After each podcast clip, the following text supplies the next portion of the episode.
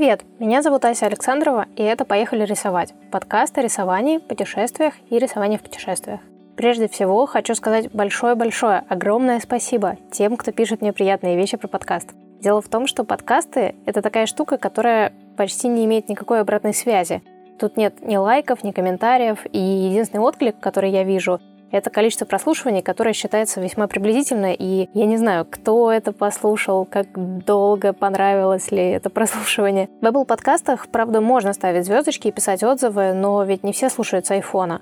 В общем, если вам хотелось мне написать, как вам понравились или не понравились, навели на какие-то мысли прослушанные выпуски, но вы думали, что не стоит этого делать, точно стоит, я это очень ценю. А в этом выпуске у меня снова есть гость, с которым мы снова будем много говорить про Азию почему-то не отпускает эту тему уже третий выпуск подряд. У меня в гостях Ренат Хабиров, очень крутой цифровой художник. Ренат много путешествует и привозит из поездок классные серии работ, а еще преподает Skills Up School. Когда существовала в офлайне студия «Пора рисовать», мы несколько лет были соседями по этажу, и я даже немножко занималась у Рената на курсе 2D-графики.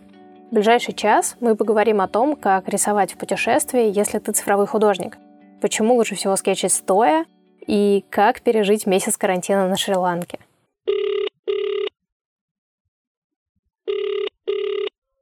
Ренат, привет. Привет, Ася. Расскажи, пожалуйста, немножко про себя, чем ты занимаешься, немножечко о том, как ты к этому пришел. Фух, э, такой сложный вопрос для меня постоянно, потому что нужно как-то собрать всю свою жизнь и рассказать, да, я, я понимаю. чем я занимаюсь. Ну, давай, начиная, начиная с, с нынешнего момента, вот прямо сейчас, что происходит? А, сейчас я занимаюсь, а, моя сфера деятельности профессиональная – это иллюстрация, я художник, э, график, можно так называть, по образованию – вот, э, хотя нет, по образованию графический дизайнер, вот, но занимаюсь сейчас конкретно компьютерной графикой а, и преподаванием, вот, а, и естественно, если мы говорим про компьютерную графику, надо сказать поподробнее, наверное, что это за, что это за тип компьютерной графики. Это не векторная графика, там не motion дизайн, это иллюстрация в графических редакторах, э, таких как Photoshop и ну, некоторые 3D-программы.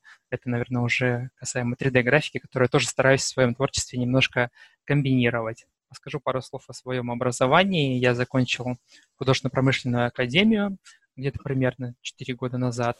Вот, по специальности графический дизайн.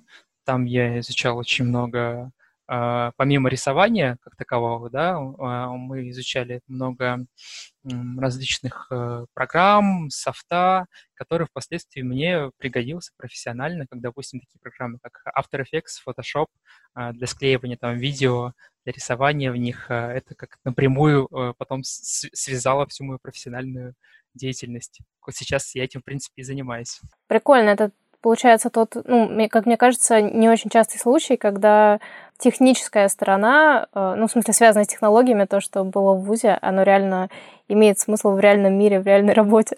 Знаешь, я бы хотел сказать так, даже уточнить скорее вот этот момент, потому что а, скорее даже не, не конкретно софт, который там имеет постоянно какие-то обновления и прочее.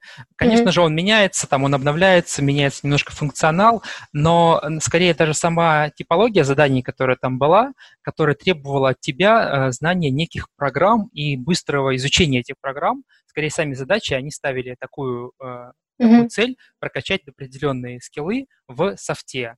А дальше уже это может быть самообучение там посредством э, интернета, видеотуториалов и прочее, или же обучение самому в стенах вуза. Как бы это только подталкивает тебя уже на изучение более глубокое, допустим, того или иного момента. Угу, то есть в целом больше про такой широкий кругозор в подходе, да? Да, да, да, да, да, да. Если Разные я, допустим, учился на просто на графике, допустим, на книжной графике, там другой инструментарий, естественно, какие-то угу. немножко как-то менялось бы все в моей жизни, может быть. Можешь, пожалуйста, вспомнить тот момент, когда э, у тебя впервые произошла совместно такая вещь, как путешествие и рисование? Или это всегда у тебя так было, что ты, если куда-то ехал, ты рисовал, или, может быть, был какой-то момент? В общем, расскажи про это, пожалуйста.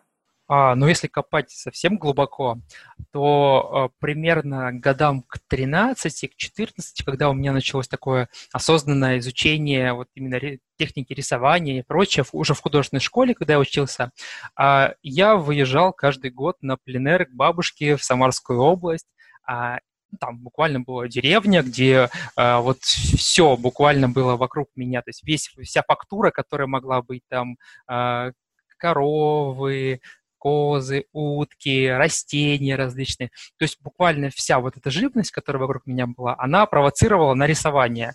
Как раз таки тогда я начал подробно изучать э, всякие различные техники, пробовать. И это было, можно сказать, что это был некий пленер, и путешествия, поскольку я жил не в Питере, в другом городе, в Новом Уренгое, Тюменская область, а это достаточно такой заснеженный край, и вот когда я выбирался туда, в Самарскую область, для меня это было некое путешествие. Какая-то другая среда совсем новая, да? Да-да-да, которая вот именно была вот такая наполненная а, различными объектами для рисования. Это было первое. А в дальнейшем уже какие-то были небольшие пленеры, мы ездили с, с ребятами из Килзапа в Чехию, там немножко рисовали, потом а, какая-то началась более, скажем так, живая жизнь в плане путешествий. А, мы с девушкой ездили в Португалию, в Италию, и там я понемножку тоже что-то а, фотофиксировал, что-то рисовал с натуры, и такое было немножко по чуть-чуть, но это были просто небольшие поездки, поэтому было как бы все такое скорее в спешке и скорее по памяти, по впечатлениям, по фотографиям, дорисовыванию уже после. А вот прям такое полномерное, чтобы э, я вот куда-то поехал и специально ради этого, ну, то есть плюс к этому месту я еще и пытался как-то найти вот то, что какие-то сюжеты, да, интересные мне. Но это уже было, наверное, в прошлом году, когда мы путешествовали по Юго-Восточной Азии. Это были такие страны, как э, Вьетнам, Китай, Филиппины. После этого у меня как раз-таки образовалась некая серия работ уже, как бы э, она в цифровом виде была, такие цифровые этюды, я так их бы назвал. Это уже был мой такой ну, скажем так, travel sketching в цифровом виде. Ну и, естественно, в этом году, э, да, в этом 2020 году э, у меня был такой прям такой полноценный тоже скетч travel тур э, в, в Индии и Шри-Ланку, да, я, так, я не знаю, не придумал название для него, а, вот, но да. Это, это были страны Индия, Шри-Ланка, очень фактурные, то есть для меня это буквально, э, для любого художника, э, такие экзотические страны, которые как бы не, не, не очень, может быть, очевидны для нашего кругозора, но при этом мы видим какие-то референсы оттуда, каких-то фактурных людей, там, с усами, с этими э, тюрбанами, в складках, вообще другой абсолютно, другой мир, и как, как же это не может э, не впечатлить, не побудить на что-то. Да, э, из этого как раз-таки выходит вывод, который, наверное, уже нужно было сделать в конце. Э, чем больше мы путешествуем, тем больше у нас откуда брать вдохновение? Да, да и с тех же самых путешествий их можно брать спокойно. Слушай, очень интересно на самом деле, что действительно у тебя получается так, ну, более-менее с детства, да, с подросткового возраста есть вот этот опыт, когда ты погружаешься в какую-то ну, отчасти новую среду, и тебе нужно рисовать. А вот если туда вернуться, это были э, задания от художки, типа как задание на лето, или это была твоя инициатива это все порисовать? Ты знаешь, в какой-то определенный момент Сначала это было, конечно же, было задание, конечно же, от художки. Конечно же, как заставить там подростка, которого куча соблазнов, там, не знаю, поиграть в компьютерные игры, там еще что-то. Ну, в основном у меня были компьютерные игры. Вот. Как можно заставить рисовать? Ну, конечно же, дать задание э, на лето. Я тогда был таким достаточно послушным ребенком, и если мне сказали, нужно было сделать там столько-то зарисовок, я делал. Э, некое сознание пришло постарше, уже там 13, 14, 15 лет, а, когда уже вот наступал тот возраст, когда я понимал, что если я выбираю эту профессию, то мне нужно к этому готовиться с точки зрения дальнейшего обучения, то есть сделать некую платформу, после которой я смогу уже, допустим, там, поступить в другой, ну, поступить в ВУЗ, уехать в другой город. Тогда у меня был Питер как бы в планах это уже становилось такой некой задачей, э, как некая там тренировка, подготовка к какому-нибудь там бою, там, допустим, для спортсмена или там, не знаю, каким-нибудь олимпийским играм, ты как бы начинаешь уже по чуть-чуть, но при этом, имея какой-то ряд заданий, ты пытаешься как-то развивать свою сторону, да, то есть, допустим, нужно нарисовать там животных, зарисовки животных, ты там начинаешь вот когда начинаешь как бы немножко этим увлекаться, и постепенно оно тебя затягивает, затягивает дальше, дальше, дальше, и ты как бы уже понимаешь, ну, ты ловишь какую-то суть в этом всем, да, так сказать, допустим, аппетит приходит во время еды, и также в рисовании. Ты начинаешь рисовать, тебя это дальше затягивает, и ты как бы уже погружаешься глубже туда. И вот это, наверное, послужило таким отправным моментом, когда ты понял вкус в этом, да, то есть понимаешь, что это тебе интересно, тогда не было никаких социальных сетей, как бы не было допол- дополнительного, может быть, стимула для многих художников, стимул выкладывания, допустим, в Инстаграм, как, как некая там еженедельная такая тренировка, да, где тебе нужно постоянно там поддерживать ну, некое количество активностей, да. Этого не было, но тогда были другие э, стимулы, как я уже сказал, допустим, поступление в ВУЗ. А уже после, когда я уже поступил, там немножко поменялись какие-то, может быть, ориентиры, э, тогда мне стало уже больше интересно само, сам факт путешествия и вот некое, как сказать, запоминание и передача этих эмоций, да, каких-то впечатлений через рисование. То есть такой некий, некий блок, но при этом без текста, а вот скорее с картинками. Это, наверное, касается mm-hmm. больше последних работ, которые я делал. Вот, это такие записи, зарисовки воспоминаний, впечатлений. А знаешь, я вот когда смотрю за твоим инстаграмом, э, не знаю, не только инстаграм, куда еще ты выкладываешь ВКонтакте? В социальных Везде. Да-да-да, я сказала инстаграм, потом поняла, что, господи, это же не только инстаграм. я вижу это везде. А, у меня складывается ощущение, что, может, я не права, что вот твой подход в рисовании путешествия, он ну, немножко похож на то, о чем ты сейчас более глобально говорил. То есть ты собираешь скетчи, и потом их перерабатываешь в, какие, в серию каких-то уже таких более завершенных э, глобальных работ, которые, ну, собственно, они выглядят как серия, но помимо этого они выглядят как такой самостоятельный арт, основанный на этих скетчах, но при этом как бы имеющий собственную ценность. То есть скетчи — это такой промежуточный этап на пути к созданию серии. Это я правильно так понимаю? Или оно просто само так получается, ты не нарочно это делаешь? На самом деле и да, и нет, поскольку а, для меня вообще такой, ну, как для, скажем так, в, в основном могу назвать себя цифровым художником больше, потому что все-таки удельный вес цифровых работ больше, чем других. А, для меня mm-hmm. есть некий баланс, поскольку хотелось бы иметь некий баланс между а, традиционным рисованием и рисованием в цифре. И э, я стараюсь его как бы поддерживать. То есть, если, допустим, я вижу, что я вот где-то там чуть больше рисую в цифре, и немножко проседаю в традиционном рисовании карандашом, там, ручкой, неважно, там, красками. И я стараюсь наверстать этот, этот, как бы, этот дисбаланс, пытаюсь выровнять немножко, то есть больше э, налегать на рисование в, допустим, скетчбуке. И э, в данном случае, э, вот в этом году я понял для себя, что мне необходимо подтягивать рисование, вот такое традиционное, как это принято говорить у цифровых художников, там традиционное рисование, да, есть такое делится mm-hmm. традиционное и цифровое. Вот.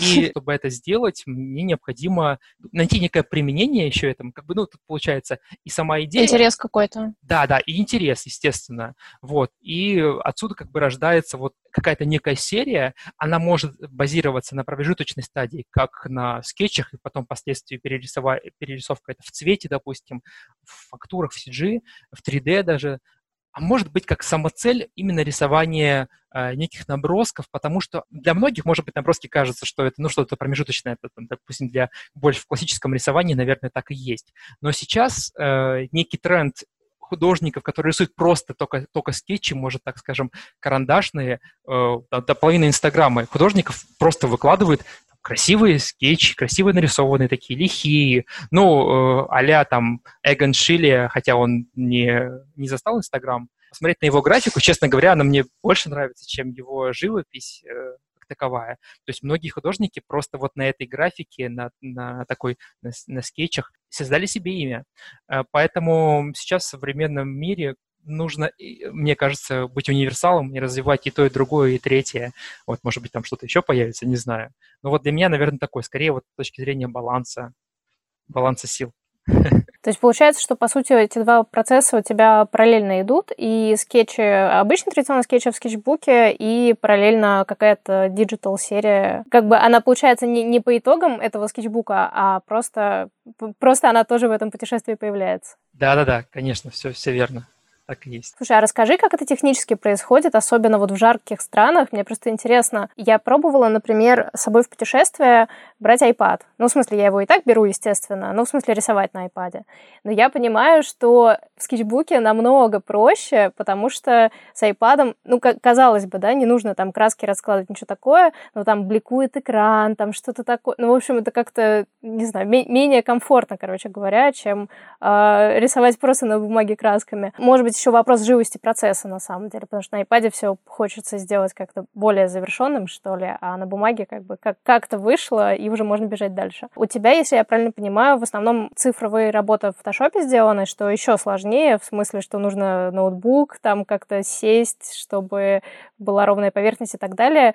Как это, в общем, происходит технически? Ну, смотри, на самом деле тут вопрос такой более фундаментальный, я считаю, потому что если брать вот мое обучение в ВУЗе, оно строилось на, в основном классическое обучение в ВУЗе, оно строится на рисовании с живой натуры, и ты как бы видишь эту натуру и пытаешься вот прям, вот у тебя есть там некое время, там, определенное количество времени, и ты пытаешься ее передать, изобразить, э, ставя себе различные задачи. Там, аналитические зарисовки, зарисовки там, какие-то более быстрые, на, на какие-то скетчевые, разные могут быть, экспрессивные и прочее. Вот сейчас, в данный момент, я считаю, что рисование с натуры, оно интересное, оно имеет какой-то свой, э, свой какой-то э, свое послевкусие, что ли, я не знаю, вот как-то сложно мне объяснить его э, эпитетом.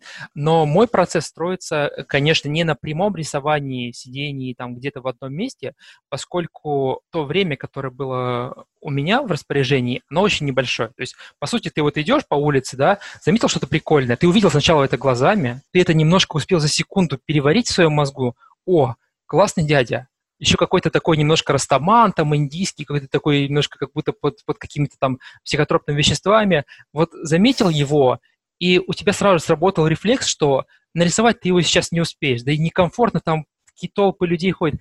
Ты можешь его запомнить себя в голове как сюжет, ты можешь сделать фотографию с него на телефон, потому что самое, самое мобильное, самое удобное средство это телефон, либо фотоаппарат, что есть. Вот.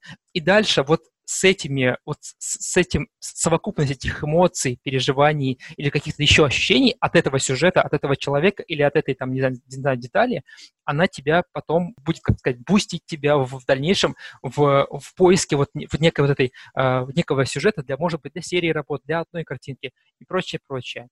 Надо заметить, что э, разница между просто рисованием с фотографий из интернета и вот неким проживанием этой ситуации через посредством, там, допустим, трехмерного зрения и впоследствии фотофиксирования, она колоссальна, поскольку, когда мы видим просто фотографию в интернете, не зная э, некого контекста места, не понимая, ну, то есть не видя, может быть, даже глазами его, ну, это просто некое фиксирование какого-то некого двухмерного изображения, которое было сделано кем-то. А вот когда ты э, пытаешься наладить процесс у себя в голове, вот посредством того, что я сейчас объяснил, э, задействованы немножко, мне кажется, другие в общем, мозг по-другому немножко это считывает, и вот так происходит процесс. Я делал до этого, когда у меня не было телефона, когда, в принципе, телефонов не было с камерами, таких э, хороших камер, я имею в виду, я все рисовал с натуры, либо там по каким-то нормальным фотографиям, если нужно было что-то скопировать, там именно с точки зрения копирования чего-то, студии. А потом я пробовал рисовать с натуры. Опять же, не всегда получается так, что это удобно, это подходит тебе, поскольку куча факторов, как, допустим, туристические места, какие-нибудь массы скопления людей, вот, и тебе просто некомфортно, поскольку, ну, есть художники, которым не нравится, когда смотрят, как они рисуют. Я принадлежу к этому числу, потому что меня немножко ну, напрягает, когда кто-то стоит сзади и просто смотрит, как ты ведешь линию. Если это не какой-то там мастер-класс, допустим, я никому там объясняю там из студентов, а вот просто человек со стороны, который не понимает, ну, как бы контекста, он просто для него важно, ну, картинка похожа, не похожа, он начинает какие-то, может быть, там смотреть, может быть, какие-то даже комментарии давать, и это меня немножко, ну, бесит, и вот я стараюсь как бы найти такое укромное местечко, где, в принципе, я не буду никого мешать и не буду никому отвлекать, но при этом буду сосредоточен на работе, да. Подчас это сложно, особенно в таких странах, как, допустим, Индия, где каждый норовит с тобой просто сфотографироваться, потому что ты белый. ну, это такой момент, немножко касается, наверное, этнографии. И поэтому для меня процесс скорее выстраивается так. Я что-то могу какой-то скетчик сделать, э, ну, быстро небольшой, или какую-нибудь такую легкую графику где-нибудь там в укромном местечке, особенно если это пейзаж. А если я рисую, допустим, сюжетную какую-то историю с людьми, то, наверное, все-таки это фотофиксация и фиксация вот глазами, зрением, прямиком в мозг, в память. Это, наверное, так откладывается. У меня тут есть такое достаточно свежее впечатление по поводу рисования по фоткам. Ну, в связи с тем, что в данный момент мы все еще продолжаем в изоляции находиться, хотя говорят, что уже всем можно гулять, но мне что-то кажется, что не стоит. Uh-huh. У нас, э, ну, вот наш обычный карандаш и булочка превратился в карантинную булочку, когда мы не ходим в кафе, а кафе присылают нам референсы фотки, собственно, из э, своих интерьеров, блюд и так далее. И мы это все как-то комбинируем, и получаются рисунки. И я себя поймала на том, что очень многие люди пишут, э, когда выкладывают свои рисунки, о, надо будет в это место обязательно сходить. Ну, то есть имеется в виду, что они не были там раньше, и, соответственно, по этим фотографиям они знакомятся с местом в первый раз. И при этом они умудряются его как-то так нарисовать, как будто бы, как будто они на самом деле там были. Я-то в них всех была, в этих кафе, и я, когда рисую по референсам, я скорее вспоминаю, как там было, и, ну, соответственно, референсы мне помогают какие-то детали восстановить в памяти. А каково людям, которые это делают без, собственно, памяти, в смысле, что они там не были, я думаю, что это прям очень непросто. Да, да, может быть, может быть. Ну, я не знаю, как это у всех остальных работает, я просто сказал о своих впечатлениях, mm-hmm. но я просто замечал о том, что а вот по поводу, кстати, рисования цифрового, а, я вот на самом деле не очень представляю себе даже, даже вот мобильный iPad, где ты, допустим, стоишь и рисуешь на улице при, э, там, допустим, представить Индию или Шри-Ланку, где солнце просто палит тебе так сильно, что ты, ты просто там стоять сложно, да? Не ну, в Индии ты просто без iPad останешься буквально через пять минут, я думаю, и просто э, э, не будет никаких проблем. В смысле, ты имеешь в виду, что что с ним произойдет. Ну, в смысле, у тебя его просто заберут каким-то лихим способом. А, да? Серьезно? Ну, не знаю, с таким опытом, я думаю, я, да. я, с таким опытом я не сталкивался. Ну, ладно, если от, отсечь вот этот криминогенный фактор, ага. да, что там, ну, это, это как бы касается, может быть, даже и России тоже. Вот. Я ну, скорее да. о том, что именно с точки зрения технической правдоподобность даже э, отношения цвета, да, ну, экран все-таки это, это, ну, некий, скажем так, фонарик, который светится, да, ну, на, mm-hmm. конечно же, на солнце этого будет просто не видно. Это просто э, инструментарий, который не работает на все сто процентов. Лучше, конечно, выбирать в данном случае традиционные материалы, там, бумагу, карандаш, что там, краски, масло, что угодно, чем вы рисуете, чем нежели брать тот инструмент, который просто, ну, не в полной, полной мере не раскроется, тебе просто будет в нем неудобно, хотя я знаю таких художников, которые э, выходит э, даже с ноутбуком, с планшетом, выходит и рисует, ну, ночью, допустим, там, вечером, где, когда все, в принципе, яркость монитора позволяет, рисует на улице. Я пробовал так делать, у меня ничего не получилось, мне даже не, даже не получилось, в принципе, в тенечке увидеть, ну, как бы вот подсветку монитора, поскольку все было какое-то такое серое, блеклое, не знаю. Но у меня на iPad получается в помещении рисовать натуры, если, а вот на улице... Я, я один раз пробовала, я потом когда уже пришла домой и открыла картинку, я поняла, какие у нее, оказывается, цвета. Ну, то есть я в процессе вообще не понимала, что происходит. Еще даже если ты работаешь дома у себя при каком-то хорошем освещении, там ну, все нормально зашторенное, э, примерно такое рассеянное, и даже проблема бывает в самом цветопередачи монитора, даже если вот в этом как бы есть загвоздка, когда ты хочешь получить качественное изображение, это уже как бы говорит о том, что что можно получить на улице, там, конечно же, будет... Ну, то есть, по сути, в тех случаях, когда ты рисуешь где-то на улице, на натуре, это скетчбук, а если это цифры, то ты просто уже возвращаешься в то место, где ты живешь э, непосредственно в, в этом городе, в этом месте, ты там уже уделяешь этому время в отрыве от впечатлений, ну, в смысле, в отрыве от посещения других мест, вот это я имею в виду. Я тебя понял. Если говорить о, об идеальном рабочем месте, то это, конечно же, рабочее место у себя дома, потому что оно идеально во всех пониманиях, поскольку... А, то есть походил такой по рынку в Шри-Ланке и, оп, вернулся домой за свой компьютер, порисовал, потом пошел обратно. Я имею в виду даже не дом, которым ты, допустим, снимаешь где-то в другом месте, а дом именно, где ты, где ты живешь, где ты настроил под себя все. Вот, потому ну, что я бывает, это имею в виду, да. Да, бывает так, что те места, где ты живешь, они просто не приспособлены для того, чтобы просто нормально... Вообще, на самом деле, комфорт для художников, вот базовый комфорт точки зрения стол, нормальный стул, это на самом деле как бы может быть очевидные вещи, но многие э, умудряются работать без этого, и как бы они, ну, тем самым вот это, без этого комфорта получается на самом деле и рисование, ну, тоже, опять же, не на 100%, потому что я это понял для себя очень четко, ну, когда просто поработал в различных экстремальных условиях, там, на коленке, на неудобном э, рыбацком стуле, не работайте на стул, стульях для рыбаков, которые раскладываются, знаете, такие раскладушки. Потом просто, я не знаю, как, они, как можно встать там с этого стула, не знаю, если ты поработал часа два. Рисование стоя, там, рисование, держа одной рукой планшет, где у тебя может что-то там пролиться, рассыпаться. В общем, вот эти все экстремальные условия, они, конечно, прикольные для запечатления какого-то там супер, супер момента, да, какого-то такого, чего ты там, может, не встретишь, не увидишь больше, там, не знаю, на фотографии. Вот, но это такое для, все-таки для качественного э, процесса, для получения какого-то, не знаю, там, ну, даже не то, что удовольствие, но хотя бы комфортно, надо все-таки вот находить место, в котором ты можешь нормально все это нарисовать. Ну, кстати, в путешествиях звучит очень просто, типа стол и стул, но вообще в путешествиях я редко встречаю, когда прям есть какой-то стол, за который можно сесть, и который еще не в самом темном углу. И это не кухонный стол, а что-то такое. Знаешь, найти стол – это целая проблема. Да. Мы когда выбираем жилье через Airbnb, мы смотрим на фотках, есть ли в помещении стол. И представляешь, процентов 80 предложений без нормальных столов вообще. Это либо кухонный ну, стол. Ну, потому что людям не надо. Да, да. Э, кровать есть, и ладно. Это, это либо столик такой кругленький, знаешь, такой пластиковый, где там, типа, ты можешь выйти, там, не знаю, поесть. А еще, знаешь, такой из реечек состоящий, с дырками между ними. Э, типа того, да, да, из какой-нибудь из реечек. Либо вообще какие-то там, я не знаю, там полустолы, полустулья. В общем, вот это это реально сложно найти для там, mm-hmm. долгого существования в каком-то месте э, нормальные условия. Или, допустим, найти место, где ты можешь просто сесть, и где у тебя просто компьютер не будет со всех сторон освещен с окнами, там, где у тебя шторенные окна, ты просто находишься в каком-то таком аквариуме. Это тоже как бы минус. В общем, вот этот момент, если давать совет ребятам, которые будут путешествовать с ноутбуком и работать на удаленке, то, конечно, искать э, ну, ну нужно прям внимательно, потому что, когда мы приезжаем, как правило, правило, мы просим у хозяев, чтобы они нам организовали стол, как было на фотографиях.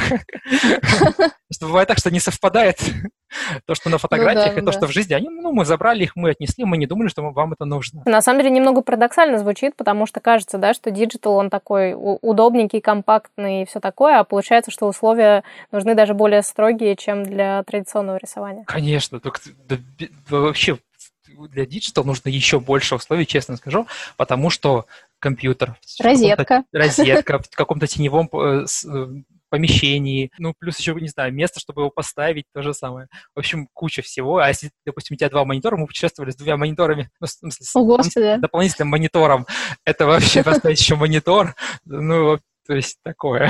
То есть прям настоящий большой монитор, за которым ты работаешь дома? Да, да, да. Мы собрали монитор. Офигеть. Я просто думаю о том, чтобы тоже в другое место попробовать пожить на пару месяцев, и я думаю, блин, это же надо брать монитор, но это же полное безумие. А сейчас я тебя слушаю и понимаю, не, не безумие, нормально. Это не безумие, потому что после первого путешествия мы поняли, да, вот монитор обязательно нужен, потому что на, на маленьком ноутбуке, если ты делаешь какую-то графику, даже там 3D, допустим, работаешь, mm-hmm. блин, один интерфейс занимает этот монитор, а куда еще там до референс раскидать, еще что-то, в общем, без монитора mm-hmm. сложно. Давай, раз уж мы заговорили про различные условия, сложные и хорошие, э, расскажи, может быть, у тебя есть какая-нибудь подборочка самых вообще каких-то сумасшедших условий, ситуаций, мест, в которых тебе приходилось рисовать вот во время путешествий? Ну, в основном это касается, конечно, скорее удобства и неудобства. То есть э, это могут быть э, номера отелей или просто дома, в которых останавливаешься без, в принципе, без каких-либо столов, то, о чем я до этого говорил. Скажу честно, это не звучит как-то безумно. Ну, то есть, как бы рисовать без стола, это, ну, это в принципе, не, не самый трэш, который можно себе ну, представить. Ладно, ладно, это не трэш. А следующая э, специфика уже региона, в котором я был, ну, мы были в Индии и на Шри-Ланке в этом году, в том году mm-hmm. были, ну, я уже говорил, в Вьетнаме, в Филиппинах и прочее. Специфика Юго-Восточной Азии – это дикая, просто дичайшая жара в купе с влажностью.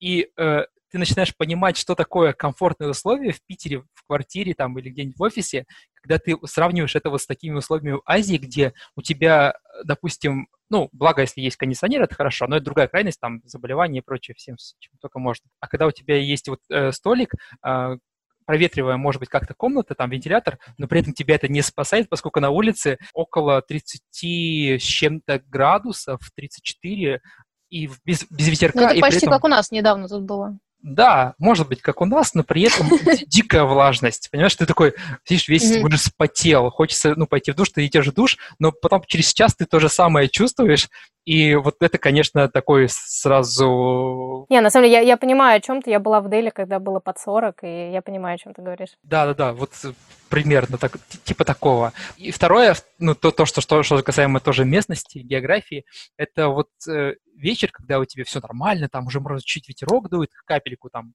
вот, появляются какие-то просто безумные комары, которые просто, вот ты видишь, и ты весь там всякими рапторами обложился, там, не знаю, всякими такими э, спиральками, которые дуют там постоянно, ну, типа, создает некий, некий дымок такой, который тебя ну, отвлекает, типа, комаров. Ну, вот это просто жесть. Вот сидишь как рассадники комаров, э, и вот чувствуешь, что тоже, опять же, какое-то такое некомфортное условие.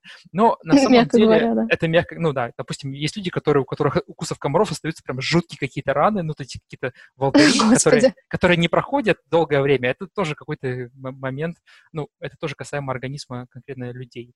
Вот, то есть mm-hmm. бывают такие как бы подарочки в виде комаров или гигантских тараканов. К этому тоже можно привыкнуть, и люди к этому привыкают, но мы чувствовали для себя, что вот это один из факторов, по которому это место, наверное, не очень подходит для, скажем так, для удаленной работы или рисования в плане, ну, в плане даже базового комфорта. Наверное, вот такие э, экстремальные, скорее, э, экстрем... можно отнести к экстремальным условиям, вот, если не знаю, может, для кого-то это комфортные условия. Забавно, я думала, ты сейчас расскажешь про что-нибудь типа пленерное, то есть какая-нибудь ситуация, которая возникла не из-за того, что дома жарко, а из-за того, что было какое-нибудь, например, взаимодействие, или ты к этому уже так привык, что Знаешь, ты не воспринимаешь это особо? Э, в, в детстве я очень сильно боялся критики со стороны прохожих людей, которые могут что-то сказать по поводу моей работы. И поэтому uh-huh. я старался максимально спрятаться так, чтобы не было видно меня и что я рисую в принципе. То есть там прятать где-то там, где-то там за каким-то зданием там и начать рисовать там, или же где-нибудь там... У меня пришла. Шикарно. Да, извини.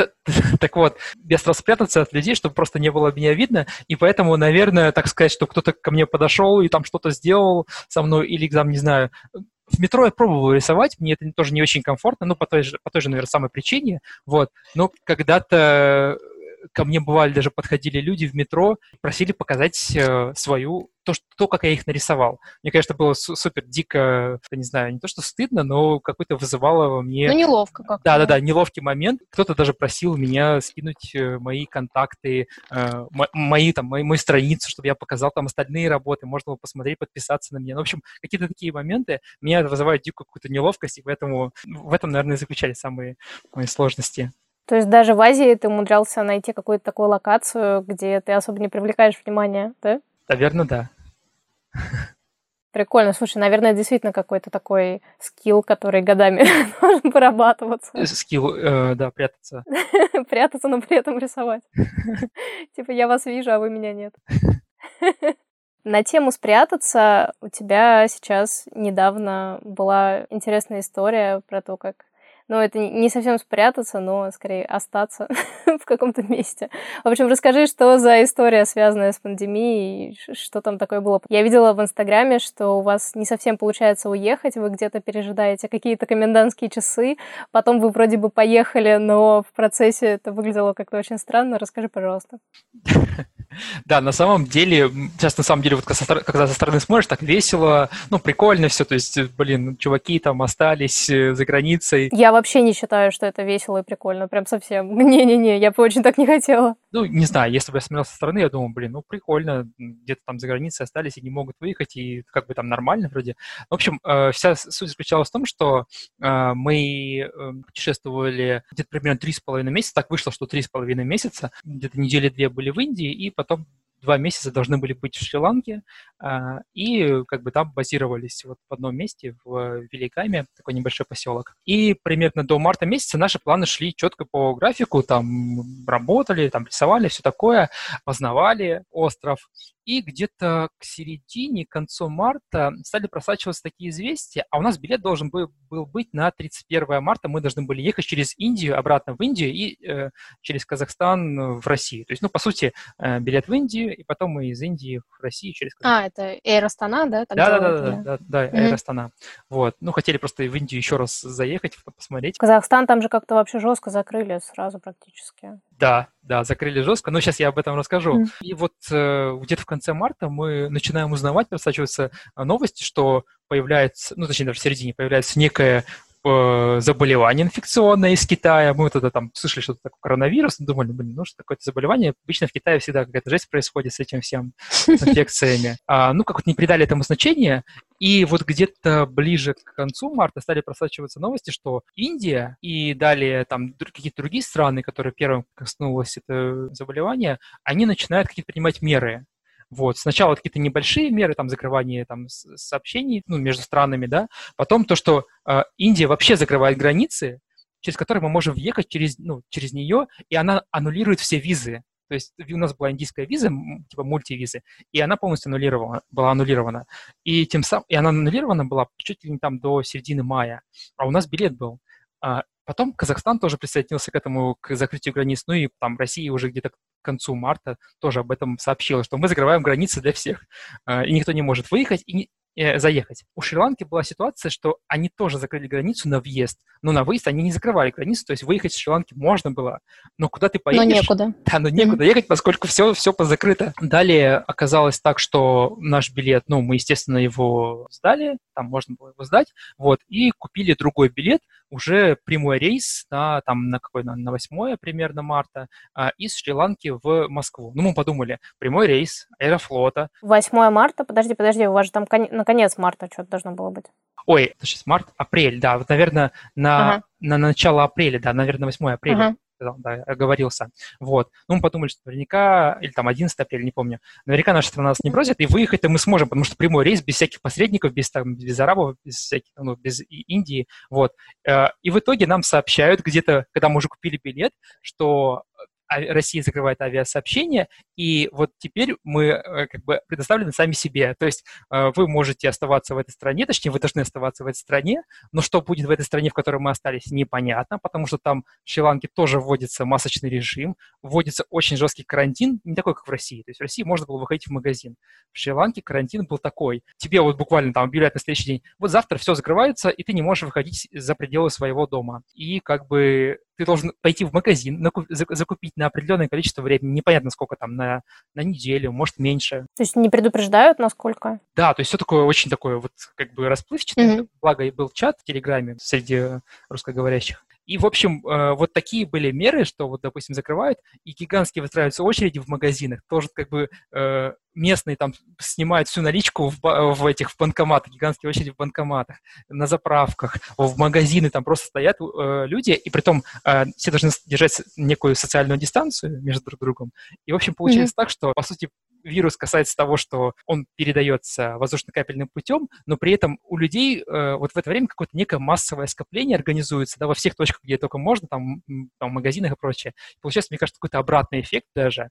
Э, но, в общем, благополучно там, где мы жили, это был небольшой как, некий городок, либо там, село можно называть, туда как бы вирус так сильно не проник, он в основном в больших городах, в, в столицах. До нас вроде как ничего не дошло, и так э, примерно около месяца вот такими карантинными неделями мы жили вот в своем доме, никуда не выходили, сидели целый день дома. А, когда у нас заканчивалась еда, а, мы понимали, что надо как-то что-то делать, там организовывали всякие доставки, там появились и прочее, прочее. Ну, надо отметить, что э, шри-ланкийцы, в отличие от э, россиян, как-то более э, жестко к этому относятся, то есть у них всех были маски. Допустим, в России я не уверен, что все ходили в масках сразу же, вот везде, вот даже просто по городу. Не-не, вообще нет. Там как бы жестко, да, вот все маски надели сразу же, полицейские останавливали, спрашивали там, почему нет маски и все такое. Я слышал, какие-то были даже моменты, что в Индии людей били палками за то, что они выходили на улицу, нарушали карантин, там, самоизоляцию. А в Шри-Ланке такого не было, конечно, но где-то ближе к концу апреля, к середине апреля, какое-то какая-то появилась некое, ну, некое недоверие к белым людям, как будто бы эти люди, они являются, ну, разносчиками вируса на остров, да, на, на, на Цейлон, на Шри-Ланку, как будто бы это они привезли, и как бы все белые, они являются, ну, некими, грубо говоря, предшественниками вот этой беды. Вот это вообще супер интересный момент. Я про Индию такое читала, что в один момент, буквально по щелчку пальцев, белые люди из таких вообще супер привлекательных чуваков, с которыми все хотят сфоткаться, развести на деньги, хотя бы просто как-то прикоснуться, они превратились просто в изгоев, на которых реально нападают или просто, ну, грубо себя ведут, как минимум. То есть, в принципе, на Шри-Ланке примерно так же, да, это произошло? Просто, наверное, не в таком, не так радикально, как в Индии. А, ну да, не так радикально, я согласен. Потому что когда я был в Индии, мне тоже показалось, что, ну, турист, там, тебе где-то развести на деньги, но ты при этом привлекателен для них, потому что, там, mm-hmm. тебя отвезти на тук-туке, это будет гораздо, ну, дороже, чем того же самого местного отвезти на Тутуке, потому что, естественно, Конечно. турист не знаешь ценообразование. А на Шри-Ланке не так жестко, поскольку а, шри-ланкийцы, они все-таки больше рассчитаны на вот на туризм, а, ну, как-то массовый, не знаю, потому что в Индии все-таки ты растворяешься среди индусов, а Шри-Ланка не такая большая страна, и там вот э, как ощутимая так некая, скажем так, комьюнити туристов, там русскоговорящих, там англоговорящих, там из, из США, Англии, Австралии, там из Голландии. То есть это, это видно, да, то есть взаимодействие более такое тесное, а, а, но когда народ стал разъезжаться вот в эти вот в конце марта, а, когда другие страны там позволили въехать своим согражданам, началась какая-то некая такая паника, что вот э, там ты белый и ходишь без маски, скорее всего, ты кого-то сейчас заразишь, потому что ты приехал там из Италии или из Европы. Там они же не будут спрашивать, откуда ты. Хотя многие спрашивали там, типа, а, а там из России. Ну, при том, что ты там сидишь уже два месяца, собственно, и, и никак не мог ничего привезти. А кто будет спрашивать тебя, откуда ну, они да, знают, да, ты да, сидишь? Они спрашивают там, визу покажи, когда сколько ты сидишь здесь. Там все всем говоришь, mm-hmm. я уже тут два месяца сижу, какая, какое, какое, какое заболевание? Я когда выезжал, ничего этого не было. И э, такое некое недоверие появилось, и как бы все позакрывали, пляжи позакрывали. Даже, ну, представляешь, даже вот э, когда были вот эти перерывчики, на, на полдня можно было выйти, там, закупиться, там, посерфить, допустим, там, серфинг развит, развит очень, а Потом полиция запретила даже серфить, потому что якобы это тоже скопление людей на пляже. Хотя там... Серферы. Да, серферы и как бы на воде. Заразиться через океан.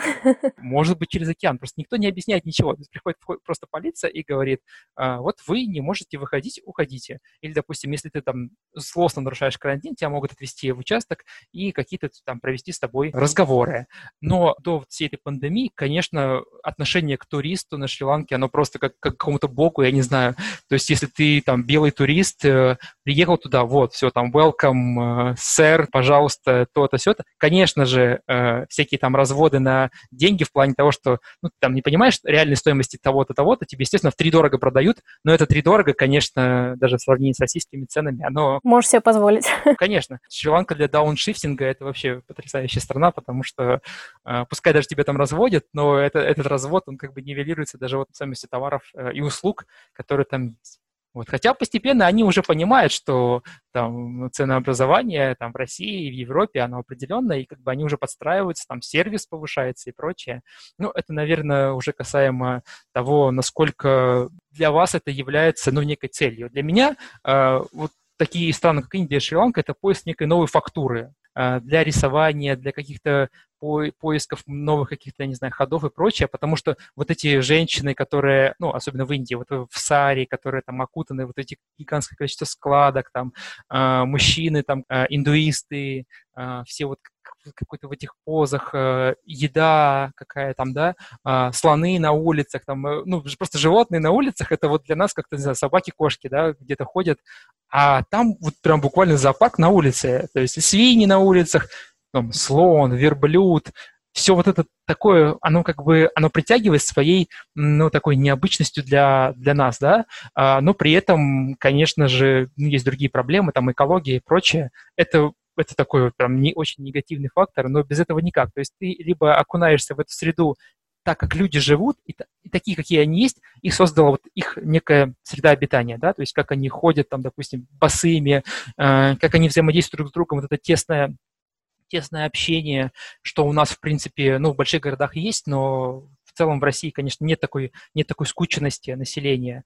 Вот эти, ну, там, ну, все, для, для меня интересно все, прически, мода, архитектура, дизайн, как он влияет на человека, как, как он меняет человека. Так про это рассказываешь, что мне снова туда захотелось, хотя я вообще зарекалась никогда больше. А ты была только в Дели, да? Да, я только в Дели была. Знаешь, э, хотя мы были в Дели там всего два или три дня, не помню, примерно три дня, два дня. Для меня Дели был самый неинтересный город Индии, а вот если спускаешься ниже, вот, допустим, какой-нибудь Джайпур, Удайпур, вот там уже начинается вот какая-то такая интересная, вот более аутентичная Индия, что ли, не, менее урбанизированная. Ну, скорее, она урбанизирована, только немножко по-другому. Вот, а там уже южнее брать, там мы были потом в Чинае, вот, там вообще какая-то тропическая Индия, что ли, вот, с пустынными пляжами, а, но и там немножко религия меняется, но тоже, тоже интересно. И, наверное, все-таки впечатление от Индии очень сильно испортилось как раз вот из-за из посещения Дели. Мне показалось, что это какая-то ну, ну, не то чтобы сам какая-то очень отсталая страна, но она очень какая-то м, скучная, тесная, грязная по городу Дели, я говорю сейчас. Вот, может, mm-hmm. мне, не, мне не повезло, но там... Не, слушай, про Дели все так говорят, но видишь, э, все говорят, что Дели самое ужасное место в Индии, а у меня так получилось, что, ну, просто по формату той поездки мне нужно было только именно в один город. Так бы, конечно, ради одного только Дели я, я бы туда не поехала. Поэтому я, в принципе, еще держу в голове, что, может быть, ну, поскольку самое страшное я уже видела, то остальная Индия для меня вряд ли будет настолько страшной, поэтому, возможно, те классные штуки, которые там есть, они будут э, преобладать. Да, просто, может быть, чтобы сложить какое-то впечатление более, может быть, положительное об Индии. Хотя вот я могу сказать, что а, у меня э, оно такое очень неоднозначное, потому что возвращаться в Индию а, мне бы, наверное, в ближайшее время не хотелось бы.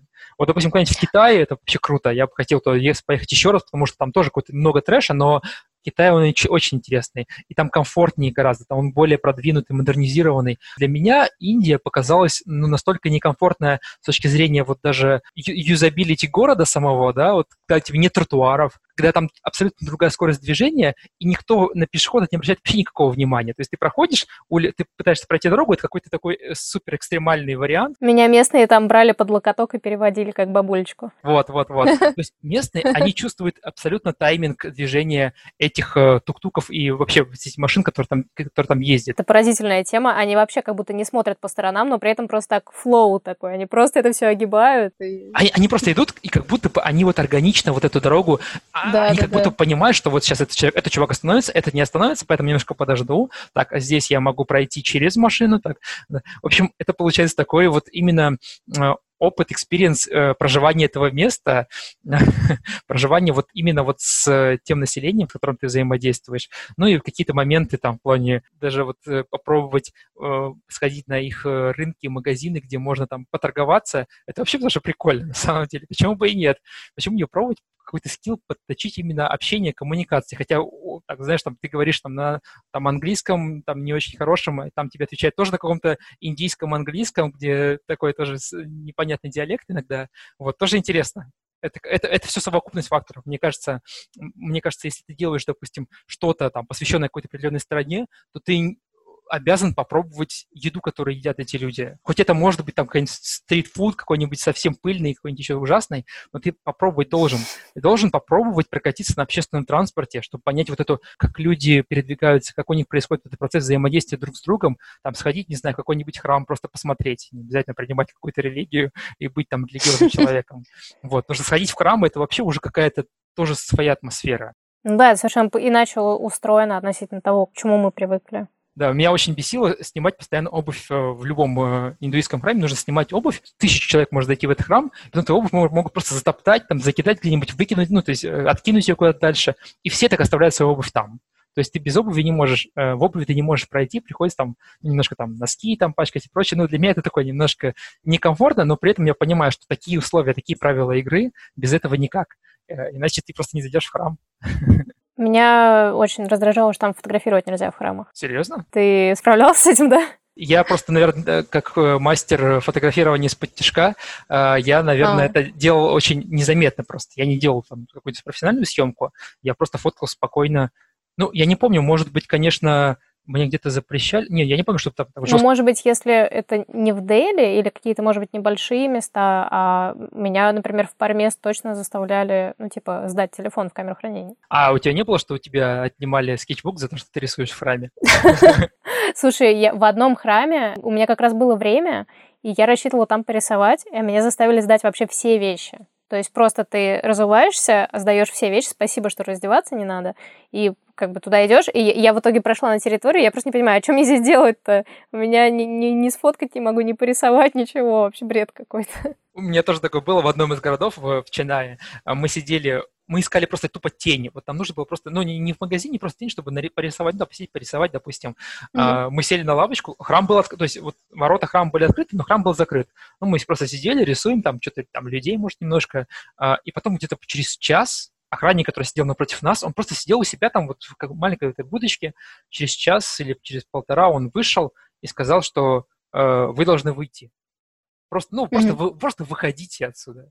Вот. Что показал на график, но при этом в графике работы вот этого сада там не было никакой информации, что он как бы закрывается, и он какой-то частный, еще какой-то.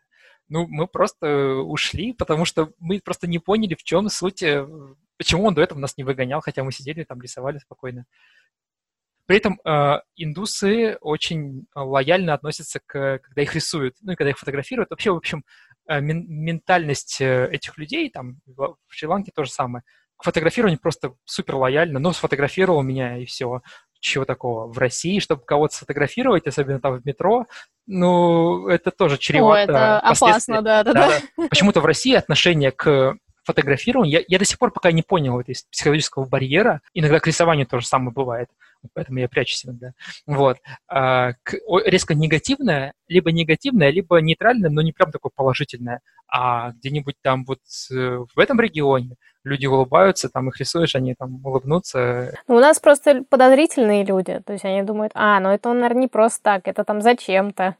Ну смотри, ну если ты просто, не знаю, в гражданской одежде и сфотографировал кого-то... КГБшники тоже в гражданской одежде ходят. Ну, это уже вопросы к подозрительности людей. Допустим, я, если меня фотографируют где-то, ну, пожалуйста, я не знаю этого чувака, но сфоткал он меня где-то э, в общественном месте. Чего такого? Ну, чтобы после этого там фотографию сразу же удалить, он скажет, я больше не буду фотографировать, и все. Ты же не заставишь его там удалить сразу же фотку. Ну, не знаю, я сейчас так представила себе, в России я бы, наверное, напряглась. Ну, то есть я бы стала думать, типа, а зачем? Ну, как-то странно. В Индии это абсолютно окей. А, а если бы тебя рисовали, допустим? А, не, ну это норм, конечно. Просто, допустим, есть люди, которые говорят, в метро такие случаи были, не со мной конкретно, а они говорят, что я против, чтобы меня рисовали. Что, что, как, как, какая логика у человека? Вот это, не знаю, не сталкивалась. Это странно, я не знаю. Кстати, а в Дели ты покатался в метро, нет?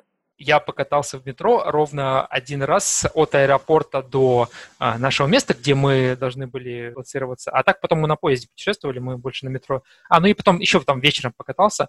Но да, было дело. А что такое? Mm. Да нет, я просто удивилась, что насколько нормальное метро в Дели. После уличного трафика я ожидала чего-то совсем ужасного в метро. Вот, а оказалось, что там все, все вполне прилично и понятно организовано. Да, ну, в принципе, да. Что-то для меня было странно в метро, допустим, всякие там путешествия между пересадками, немножко мы путались там, где нам что какой билет покупать, но это формальности. В целом, да, ну, вроде чистенькое. Меня удивило такое количество металлодетекторов. Хочешь пройти к турникету, и там стоит рамка металлодетектора. Да, да, как в аэропорту. Да, я до этого видел такое только в Китае, но в Китае это все организовано очень нормально, то есть быстро проходишь. В Индии же ты все выкладываешь, все вещи, ты отдельно просканируешь свой этот сундук, там, рюкзак, и нужно вещи выкладывать там из карманов, и вот это все тебе проверяет отдельно женщин, отдельно мужчин, и это какой-то трэш mm-hmm. для меня. Ну как может в метро, метро это вообще по идее, по дефолту место, где тебе нужно быстро добраться от одной точки в другую, в отличие там от какого наземного э, транспорта. Но там это все так организовано, и при этом люди все послушно это делают. Ну, у них напряженка с Пакистаном, я думаю, что с этим связано. Да, ну я как бы, я, я не знаю контекста вот этого всего, да, почему, mm-hmm. что, ну, может быть, да, наверное, политические какие-то моменты есть. Но я явно не похож на пакистанца. Просто я как-то так умудрилась поехать, э, когда было мало людей в метро, по крайней мере, на той станции, где я заходила. И мне было не понять, э, это мне такая честь оказана, что меня так шмонают, или ну, это всех так. Другие люди одновременно со мной, короче, их не досматривали. Вот, поэтому не знаю. Может быть, действительно, они просто туристов зачем-то досматривают. Знаешь, меня еще удивил момент, что в вагонах метро, когда мы ехали, блин, ну, во-первых, там не было иностранцев вообще, ну, так, из, как да. из аэропорта не было иностранцев. Ну, они, может быть, слились там, ну, индусов да, очень много. Вот, но другое. Мы ехали в вагоне, где были практически одни мужчины. То есть там не, а, были одни мужчины. Я не знаю, почему так. Ты не заметил, что вообще в городе в целом 80% людей это мужчины? Я не замечал конкретно вот такой пропорции, да, а, но mm. мне показалось, что действительно, вот как будто бы мужчин больше. Но у них же есть отдельно женские вагоны. Причем, как я ехала, как-то было уже плотненько. Женский вагон, знаешь, такой свободный, прохладный, там все так спокойно. Да-да-да. А в общем, просто битком набито, там, там и мужчины, и женщины. Вот. И там просто вообще втиснуться некуда. И при этом нету перемычки между вагонами, то есть как бы, ну, сплошной поезд. То есть, в принципе, можно из женского в мужской перейти легко, но никто этого не делает. Возвращаясь все-таки к Индии и к тому, что ты сказал такую фразу про то, что ты бы не хотел в ближайшее время снова попасть в Индию, и, собственно, у тебя так и получилось, я так понимаю, на вашем пути обратно вы в Индию не поехали, это получилось не через Индию. Ты просто не дорассказал историю про ваше застревание и как вы в итоге попали домой. Давай я сейчас расскажу. А, вот, в итоге нам пишут э, из МИ, там, МИД и прочее, через, там, через Телеграм и прочее, что uh-huh. так и так, ребят, не беспокойтесь, правительство сейчас попробует решить эту ситуацию, ну, э, в контексте того, что мы были немножко в панике, поскольку наши билеты, которые мы только что купили, достаточно дорогой билет Аэрофлота, его просто нам позвонили, мы позвонили в Аэрофлот, нам сказали, что билет как бы отменяется. Когда вы поедете когда следующий будет рейс, э, не, вообще ничего не понятно, поскольку а, Россия закрыла авиасообщение, и в России только нарастал как раз-таки вот этот э, кризис пандемии. И мы понимали, что черт возьми, мы же здесь можем остаться надолго, но пока мы как бы планировали, ну, месяц, наверное, не, не больше. То есть, ну, потом приходили какие-то сообщения, что может быть до июня, может быть еще как-то. И вот этот момент такой неопределенности, ты как бы находишься в другой стране, ну, благо виза была, все нормально было, находишься в другой стране, где жесткий карантин, и непонятно, когда он ослабится, ты как бы сидишь дома, все сидят дома, все просто умирали со скуки. Вот эти все, все кто, э, все россияне, которые жили в, на Шри-Ланке, они просто там, не знаю, организовывали там какие-то встречи там где-то в Зуме, еще где-то. То есть у них была какая-то такая жизнь только через интернет, а интернет там был достаточно поганый, честно говоря. А, и вот эта такая, вот эта непонятная такая какая-то пауза, она длилась в течение месяца. То есть где-то к концу апреля нам э, пишет в Телеграме э, из МИДа, что якобы вот в течение трех дней все собирают, ну, собирают информацию. Те, кто хочет вернуться в Россию, это был экстренный эвакуационный рейс э, Аэрофлота. И, ну, буквально мы там, в первых рядах там, подали заявку, все такое, и это было очень забавно, поскольку, да, нас, нас все опрувили, там все окей. О, то есть вы попали на эвакуационный рейс? Да, так представьте, что это был один рейс, который мы потом впоследствии узнали, это был единственный рейс, который до сих пор, вот до сих пор еще не было никаких рейсов, то есть был только один рейс угу. в вот этот в конце апреля, и все, больше ничего не было, угу. и э, мы попадаем на него, э, каким-то образом просто, ну, каким-то, не знаю, у нас там чуть ли не ломается автобус, который нас должен вести до аэропорта. Мы думали, что мы уже начинаем опаздывать. То есть это такой, знаешь, такая нервотрепка, поскольку ты понимаешь, что это единственный рейс, который тебе позволит mm-hmm. вернуться. Тебе же нужно, по идее, там аренду жилья организовывать, там еще что-то, жизнь какую-то. И вот мы попадаем на этот рейс, э, попадаем в аэропорт, проходим регистрацию, и вот там, правда, мы еще почему-то два часа ждали в самом самолете, То есть э, мы ждали каких-то людей в самолете. Просто сидишь в самолете и два часа... Ну, знаешь, плюс-минус два часа уже. Да, да, ну ладно, это, это нормально. Это нормально, когда ты ждешь там целый месяц. И мы вернулись в Россию. Естественно, нам объявили, что э, мы подозреваемся. Вы в Москву, да, прилетели или... Сразу в Питер. Рейс был очень хитрый. Рейс был сначала Мальдивы, это все один самолет в один день. Ага. А, Мальдивы, потом Шри-Ланка, потом из Шри-Ланки Питер, а из Питера Москва. То есть те, кто летел Ого. с Мальдив до Москвы, чуть ли там, не знаю, они день-то провели в самолете, я не знаю. Сколько. Сутки, ага. Да, да, примерно. В общем, э, нас выпустили, потом самолет полетел в Москву. И как бы нас взяли все анализы и сказали, что вот в течение двух недель вы должны сидеть дома и не выходить никуда. Ну, естественно, две недели мы сидели дома.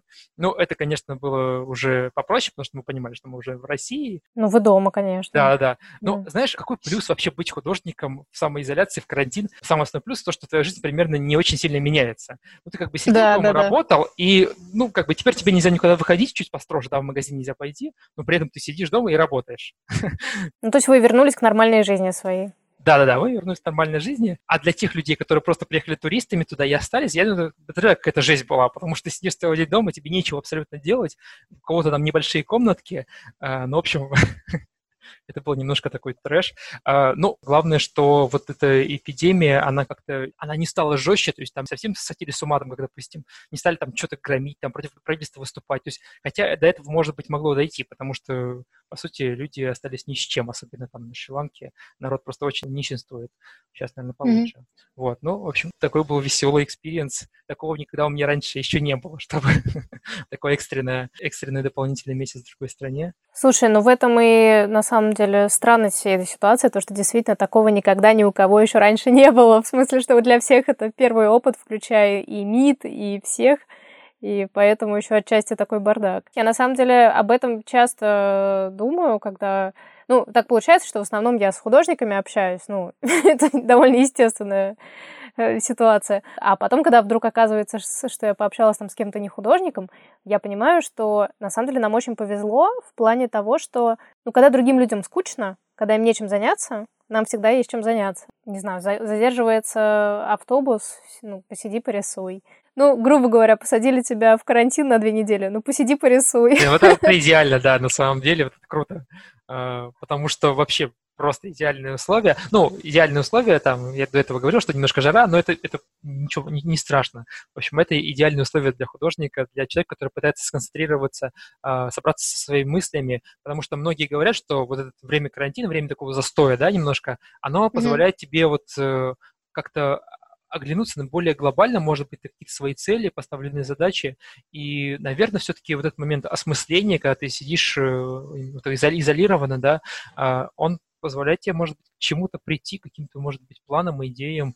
А, вот. Я для себя какие-то вещи вынес из этого. А вот именно в творческом плане есть ли что-то, что ты бы не нарисовал, если бы не вся эта ситуация? То есть есть ли что-то, что появилось благодаря вот этому, тому, что вы месяц сидели в неопределенности, в заперти? Наверное, об этом можно говорить уже в будущем, поскольку скорее то, что вот о чем ну, то, о чем я думал, о каких-то вещах, оно скорее uh-huh. реализуемо в, дальнейшей перспективе, потому что это скорее вот некие планы наметки. Потому что у меня есть очень много проектов, работ, которые вот буквально находятся в столе. Я их как-то начал реализовывать, но при этом пока оно отлеживается, скажем так, есть такое понятие, mm-hmm. работа должна отлежаться, отстояться именно в, в своей голове. И также некие идеи, я записываю какие-то свои идеи в э, Google Keep, заметки оставляю, и вот на самом деле много заметок пришло, и я пока что с ними живу.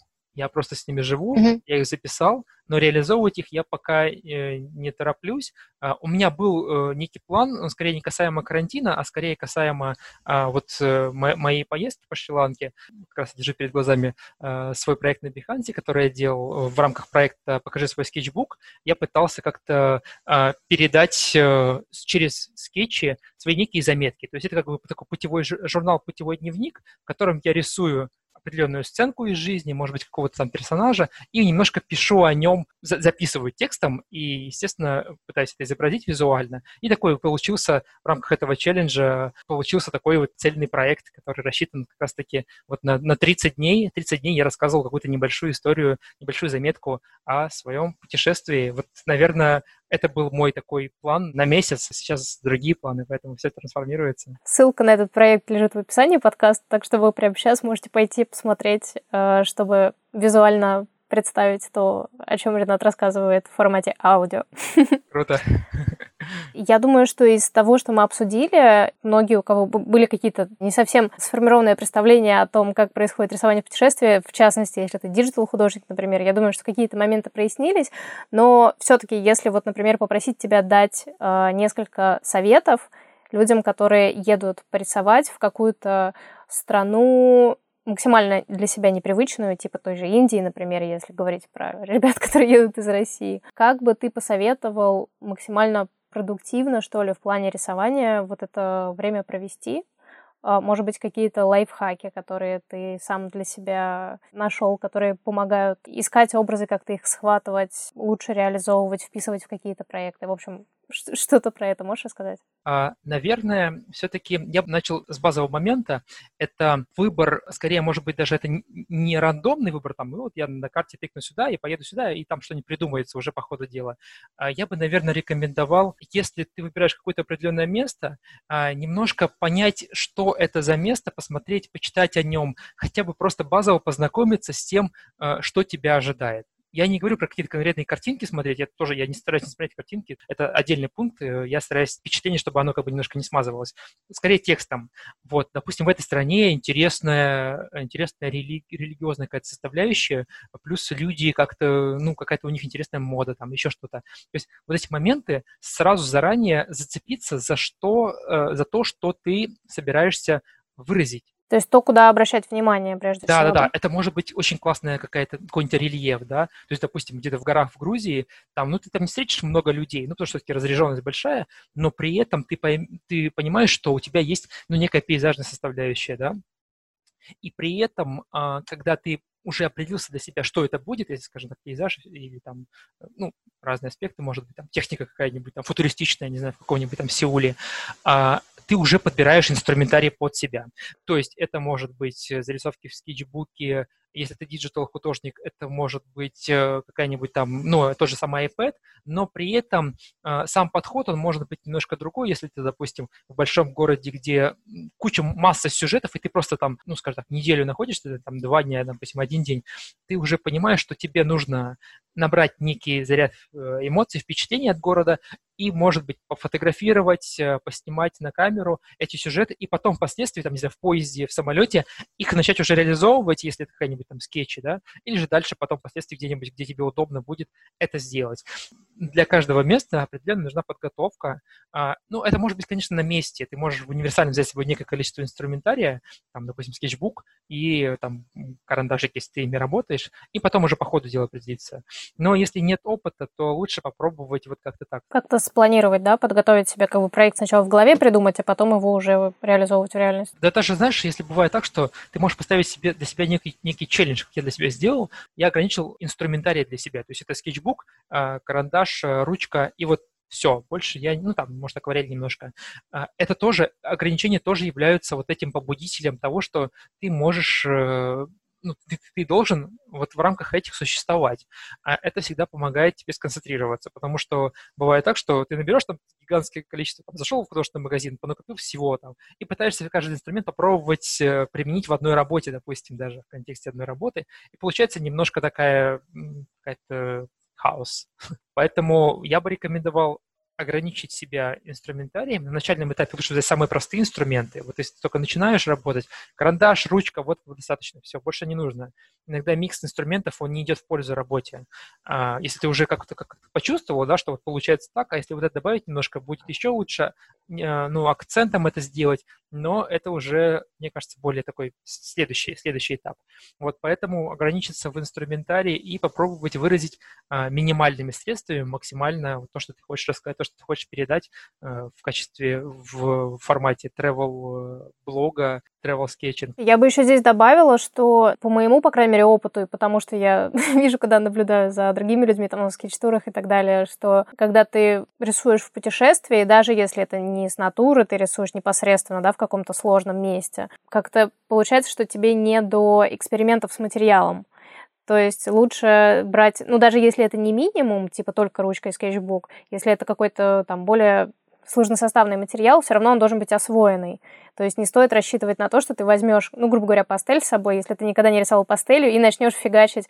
А, я вот, в принципе, в Индии как раз так немного обломалась, когда я тогда только-только начала такие маленькие гуашевые скетчи делать, и думала, о, возьму с собой гуашь. Ну, как бы нет. Я в итоге все рисовала просто ручкой, немножко цветного карандаша добавляла, и все, потому что, ну, совершенно невозможно и впитывать вот это вот все, перерабатывать в голове, и одновременно пробовать новые материалы. Да, всегда, когда ты начинаешь что-то новое, у тебя, как правило, вот э, мозг начинает немножко даже сопротивляться, он начинает работать э, новым инструментом по-старому, как ты не, не может быть, привыкла это делать. Конечно, нужно mm-hmm. время, чтобы подстроиться под это. И, конечно же, вот скетч в путешествиях, может быть, это, ну, может быть, это не то время, когда ты ну, можешь, если ты хочешь прям, прям действительно, чтобы у тебя получилось все, да, то есть, ну, не просто так нарисовал, там чуть-чуть, там чуть-чуть. Если у тебя какой-то цельный проект, то, конечно, лучше взять материалы, в, котором ты, в которых ты работаешь, и, может быть, углубить их, углубить э, технологию в, э, в них, да, как-то разобраться, потому что я считаю, что карандаш это, конечно, вообще просто бездонный, бездонный инструментарий, поскольку миллион может быть различных использований карандаша. Вот. Также то же самое с ручкой, там чуть поменьше количество, там скорее больше упирается в графическую технику, э, но тоже очень много. Э, я, наверное, сторонник того, что экспериментировать можно, это все здорово, но полностью построить, не знаю, большую серию работ из только одних экспериментов, то есть каждая новая работа — это новый эксперимент, это сложновато. И иногда получается так, что это выходит просто, ну, хочется сделать просто не похожее на предыдущее, и получается не всегда хорошо. Работа предыдущая не похожая на следующую. В общем, короче, такая, немножко ты заложник своей какой-то своей истории там с вымышленным, придуманным каким-то своим креативом.